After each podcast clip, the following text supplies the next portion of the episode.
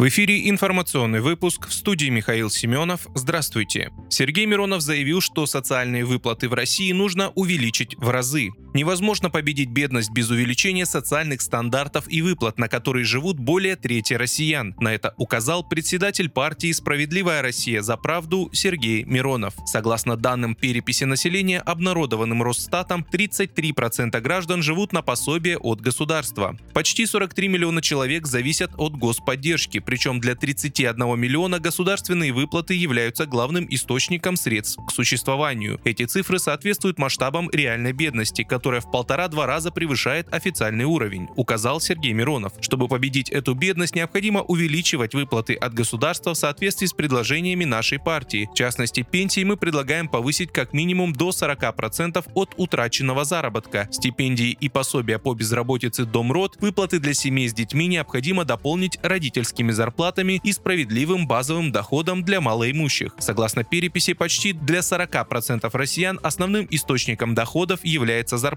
Ее минимальный уровень также необходимо повышать с подачи государства, считает глава СРЗП.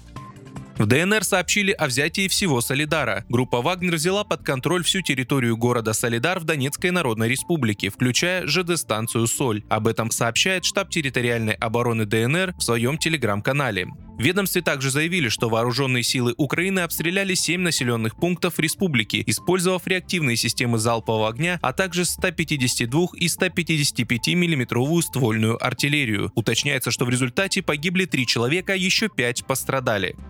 Украинские войска начали возводить линию обороны в Запорожской области. Украинские войска начали возводить фортификационную линию в Запорожской области, готовясь к обороне на временно оккупированной части региона, сообщил председатель местного движения «Мы вместе с Россией», член Главного совета администрации Запорожской области Владимир Рогов. По его словам, украинская сторона возводит несколько линий обороны, включая ближайший пригород Запорожья. Ситуация на линии фронта в этой области остается тревожной. С осени там ожидают украинского наступления. Администрация региона региона в конце октября предполагала, что Энергодар Запорожской АЭС, а также Мелитополь и Бердянск могут стать основными направлениями возможной атаки. Ранее Рогов сообщил, что Киев перебросил часть сил с этого участка фронта на восточное направление в район Солидара и Артемовска.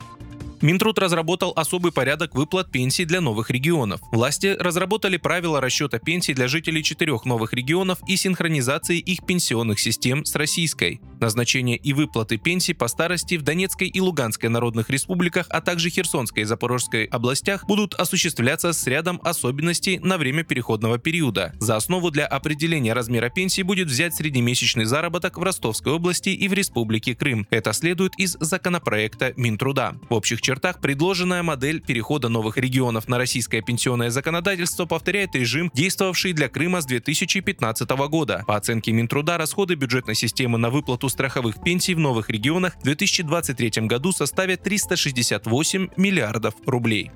Вы слушали информационный выпуск. Оставайтесь на справедливом радио.